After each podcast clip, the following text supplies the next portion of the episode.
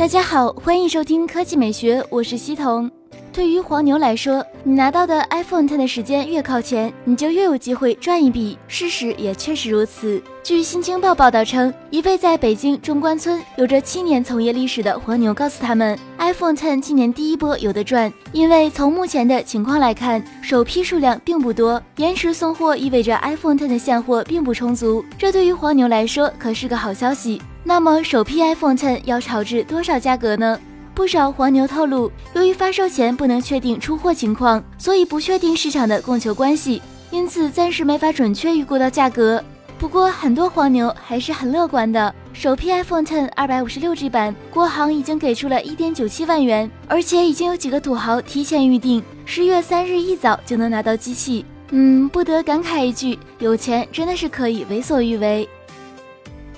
第二条新闻来看，美图。美图旗下现在有 V、M、T 三大系列，T 八 S、M 八 S 纷纷亮相以后，V 系列中的新机 V 六现在也终于通过了工信部的入网许可，编号为 MP 幺六零五。美图 V 六延续了前作标志性的家族式六边形设计，在如今方方正正的手机大军中显得独树一帜，并且将双扬声器分别整合在上下边缘，正面底部圆形识别 Home 键，顶部双自拍摄像头。背部似乎是某种皮革材质，双摄像头居中排列，两侧各有一个闪光灯，而且双摄区域采用了特殊设计，整体看起来就像一个手机放在了皮包中，露出了一部分，非常特别。该机提供烈焰红、冰川蓝、暗夜紫、莫奈粉四种配色风格，整体尺寸为一百六十五点零五乘七十四点一六乘十点五五毫米，重量为一百九十克。配置方面，搭载五点四九英寸幺零八零 P OLED 屏幕，二点八千兆赫兹十核处理器，